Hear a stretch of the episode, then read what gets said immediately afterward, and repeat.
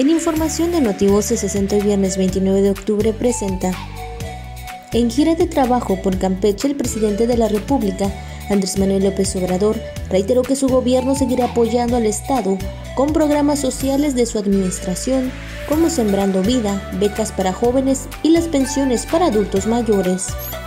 DIF estatal entregó equipamiento para las unidades básicas de rehabilitación para los sistemas municipales DIF con una inversión de 641.299 pesos.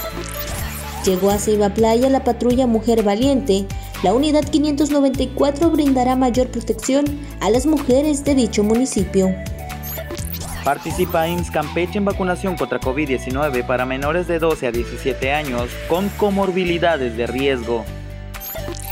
Notivoces 60.